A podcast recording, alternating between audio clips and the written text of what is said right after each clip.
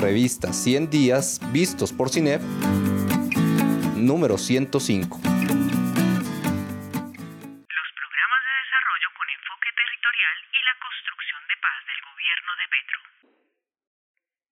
Por Javier Lautaro Medina Bernal y María Alejandra Grillo García.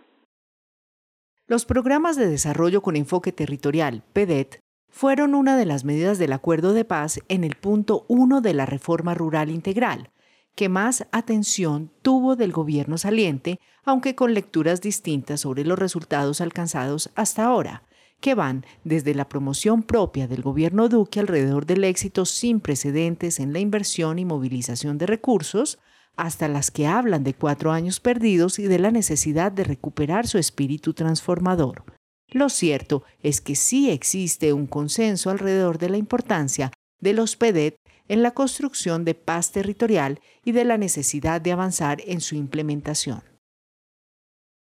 Son varios los asuntos que se plantean alrededor de los cambios en dicha implementación.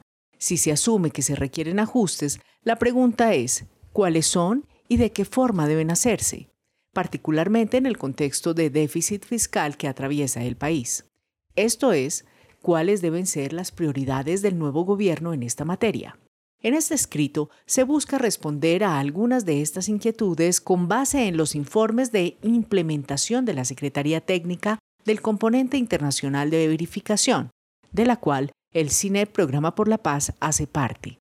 Estas respuestas, en todo caso, se circunscriben al proceso mismo de implementación del PEDET, y no se refieren a asuntos que van a impactar la construcción de paz territorial, planteados por el nuevo gobierno, tales como la reforma tributaria, que permitirá contar con recursos públicos para la puesta en marcha del acuerdo de paz.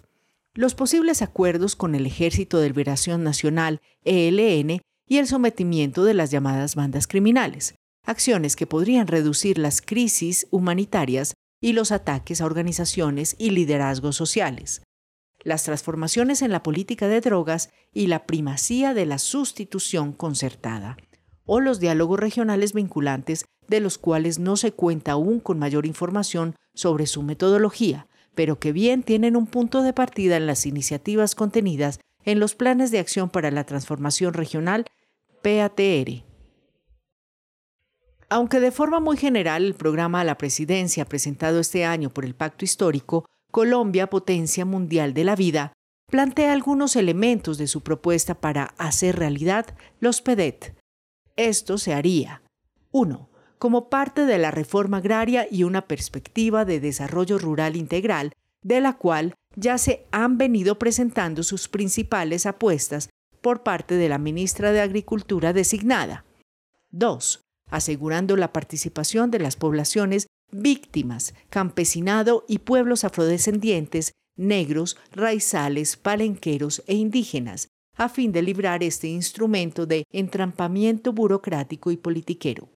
Y tres, avanzando en la sustitución de economías ilegales, a través de una política de economía productiva que incluye el apoyo decidido a la producción agropecuaria. Estos elementos representan un diagnóstico y anticipan que se dará la misma atención, pero con cambios de forma en su implementación. ¿En qué van los PEDET? Posterior a la selección de los 170 municipios agrupados en las 16 subregiones que se detallan en el artículo tercero del Decreto Ley 893 de 2017, se inició un proceso participativo con aproximadamente 220.000 personas, el cual concluyó con 16 PATR que agrupan 32.808 iniciativas, distribuidas en ocho pilares. Primero, ordenamiento social de la propiedad rural y el uso del suelo. Segundo, infraestructura y adecuación de tierras. Tercero, salud rural. Cuarto, educación rural y primera infancia rural.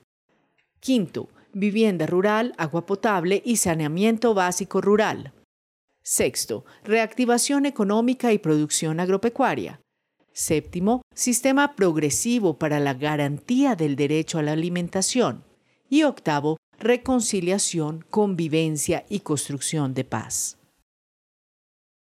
De esta primera fase del proceso de planificación se resalta que la participación de comunidades y organizaciones sociales permitió un diálogo directo con las instituciones públicas y la identificación de necesidades, objetivos y metas que contribuyen a la generación de confianza entre las comunidades, el Estado y diversos actores territoriales. Esta confianza también está en juego ante los resultados de la implementación de los PEDET, además de la realización de obras y la provisión de bienes públicos. Una encuesta realizada en 73 municipios PEDET mostró que el 59% de las 11.000 personas entrevistadas considera que este instrumento transformará positivamente su territorio, en contraposición a un 7,5% que no lo cree así. Responder a esta confianza implica asumir las iniciativas como compromisos vinculantes y no solo como lineamientos opcionales para implementadores de políticas, pues involucra, además, la participación activa y efectiva de las comunidades en todo el proceso de implementación desde la primera fase de formulación. En los diferentes informes de implementación de la STCIV se han identificado problemas relevantes en cuatro campos para el análisis de la implementación de los PEDET. Primero, la reducción de la participación comunitaria. Segundo, el bajo ritmo de implementación y los desbalances entre pilares y subregiones. Tercero, la financiación y la opacidad de la información sobre la misma. Y cuarto, la poca efectividad de la articulación institucional. Primero, reducción de la participación comunitaria. Después del proceso de planificación y con el inicio de su materialización y la construcción de las hojas de ruta únicas HRU, el mecanismo definido por el gobierno Duque en el Plan Nacional de Desarrollo, PND, para articular los distintos planes sobre las subregiones, se tuvo una disminución radical en la participación. Se privilegió los espacios considerados más técnicos que sociales limitando la toma de decisiones de comunidades y organizaciones frente a la implementación de las iniciativas PEDET. Esto aplica tanto para la estrategia Nación-Territorio, que incluía sesiones institucionales, así como las mesas de impulso y mesas bilaterales, con 151 y 1.710 espacios, los cuales fueron adelantados hasta febrero de 2022 respectivamente para priorizar las iniciativas por incluir en los planes de desarrollo del nivel territorial y definir las iniciativas consideradas estratégicas, detonantes y dinamizadoras en la HRU y por tanto relevantes por su impacto regional a criterio de la institucionalidad. Segundo, bajo ritmo de implementación y desbalance entre pilares y subregiones. En el reciente undécimo informe de la Secretaría Técnica del Componente Internacional de Verificación, se resalta la inclusión de más de la tercera parte de las iniciativas PEDED en los planes de desarrollo municipales y departamentales, 11.903, de acuerdo con la información oficial. No obstante, a 30 de abril de 2022, de estas únicamente el 34% contaban con ruta de implementación activa. Ruta de implementación activa es el nombre técnico según el cual una iniciativa PEDET se ha podido movilizar para su materialización, ya sea con el avance en la estructuración, ejecución y o implementación de un proyecto, o con gestiones que contribuyan a la realización de la iniciativa PEDET a través de los proyectos cifra que, considerando el tiempo restante para las administraciones territoriales, es baja. De la misma manera, a esa fecha, se observa que del total de 32.808 iniciativas, solo el 21%, 6.896, estaba asociado a un proyecto de inversión, pero que de estas, el 45%, 3.095, estaba asociado a proyectos de inversión sin fuente de financiación identificada. En otras palabras, la implementación aún es muy lenta, teniendo en cuenta el tiempo que le resta al acuerdo de paz. Por otro lado, también se evidenció un desbalance entre los distintos pilares y subregiones. El 73% de las iniciativas movilizadas a través de proyectos corresponde a infraestructura y adecuación de tierras, mientras que ordenamiento social de la propiedad y uso del suelo contaban con el 5,6%, salud rural 4,6%, sistema progresivo para la garantía del derecho a la alimentación 6% y reconciliación, convivencia y construcción de paz un 9%.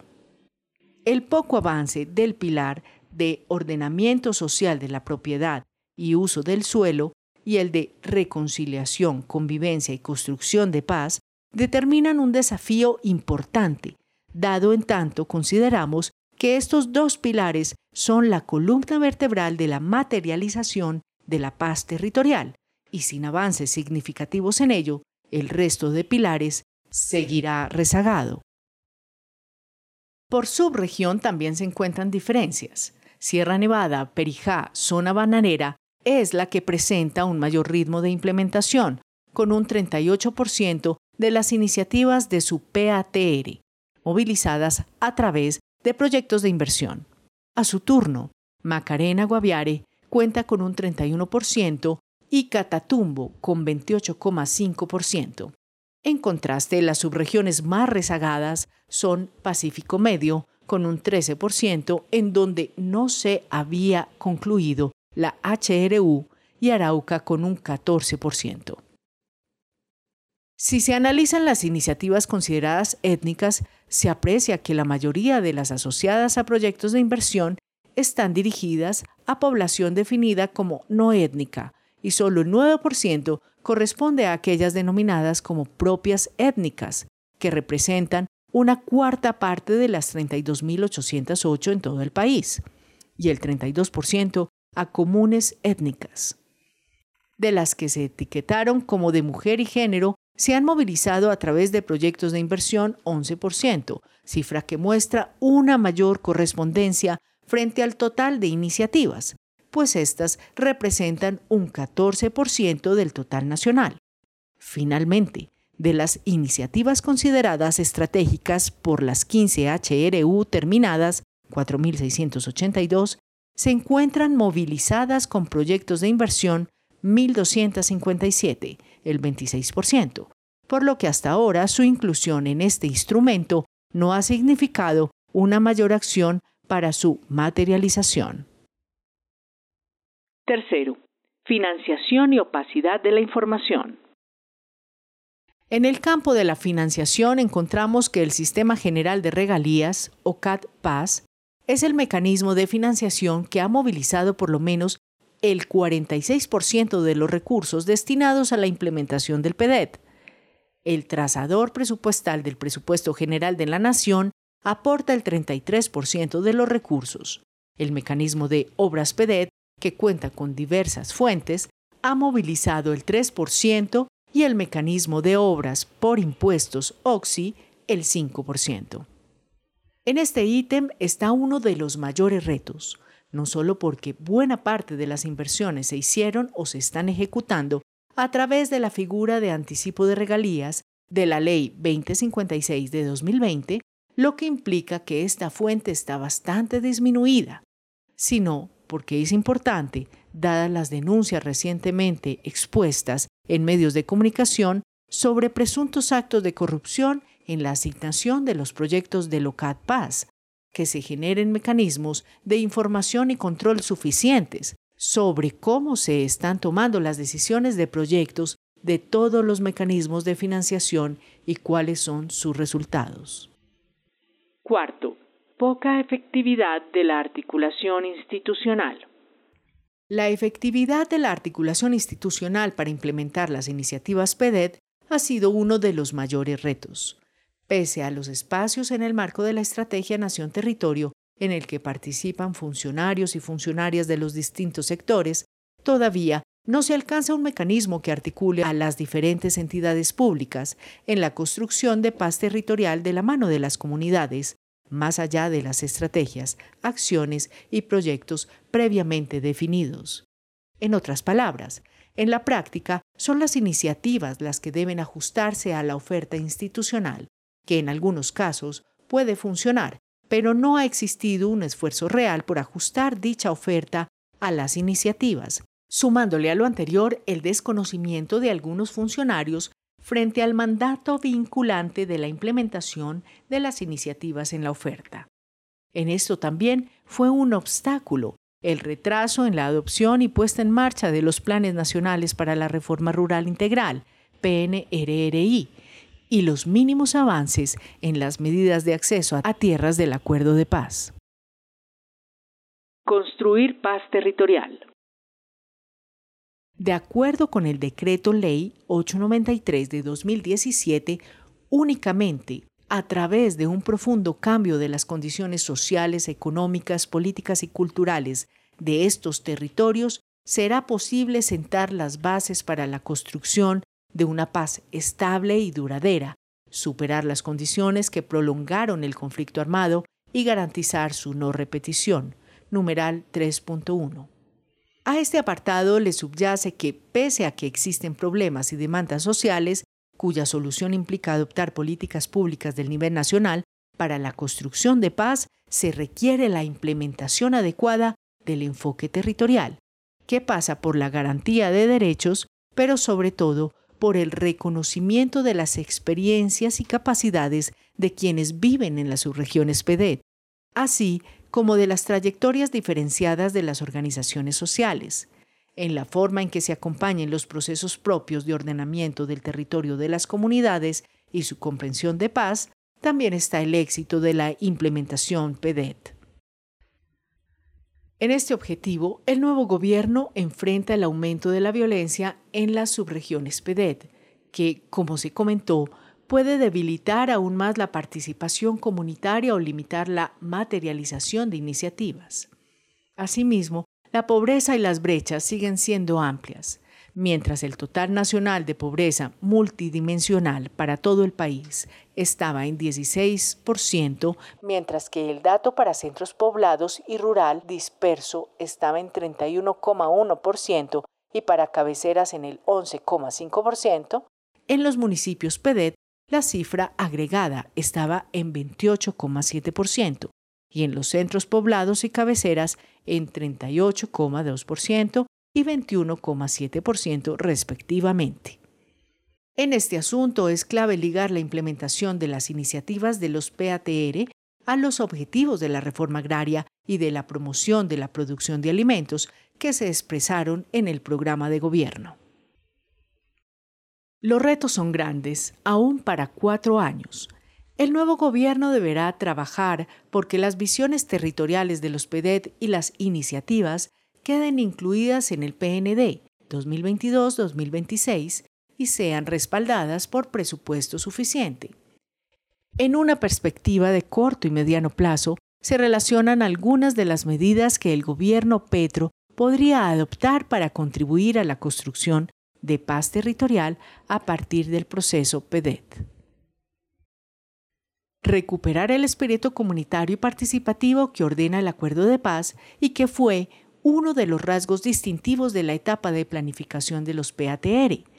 Esta, que es una medida urgente, puede cimentarse en el marco de los procesos de actualización de los PATR, que deben finalizar entre agosto de 2023 y febrero de 2024. En este caso, no se trata de descartar los espacios institucionales creados, pero sí del diseño del mecanismo adecuado para que de estos participen comunidades y organizaciones sociales, étnicas y de mujeres que tomen decisiones sobre las prioridades en la materialización de iniciativas. Recuperar la participación pasa también por fortalecer los espacios de veeduría ciudadana y control social, incluyendo los mecanismos de información sobre la selección y ejecución de proyectos, al igual que sus resultados desde el inicio de la implementación. Establecer rutas de trabajo suficientemente concertadas con las comunidades para superar los desbalances en la implementación de los pilares más rezagados y equilibrar a aquellas subregiones que hasta ahora tienen un menor ritmo de implementación. En este aspecto es claro que sin avances, tanto en las iniciativas de acceso y formalización de tierras y constitución de zonas de reserva campesina, ZRC, como en las que reconocen otras territorialidades del campesinado, y en la reconciliación, convivencia y construcción de paz, no será posible una implementación integral.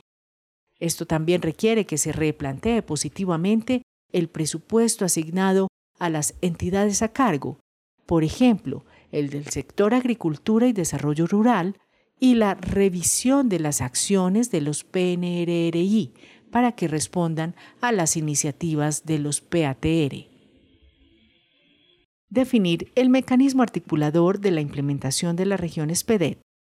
La HRU no ha sido hasta ahora el instrumento articulador de los distintos planes sobre los territorios, y no todas sus iniciativas consideradas estratégicas fueron concertadas con las comunidades y organizaciones. Es necesario ampliar este ejercicio de priorización de iniciativas realizado hasta ahora, incluso reemplazando algunas de estas a partir de estrategias diferenciadas de participación que incluyan a las organizaciones y comunidades que viven en áreas más alejadas y que den cuenta de la aplicación del enfoque étnico, de género y reparador. Lo anterior con un compromiso real por parte de la institucionalidad para adecuar la oferta institucional y darle prioridad a lo que allí sea determinado con las comunidades. Encuentra más de estos artículos en revista 100 días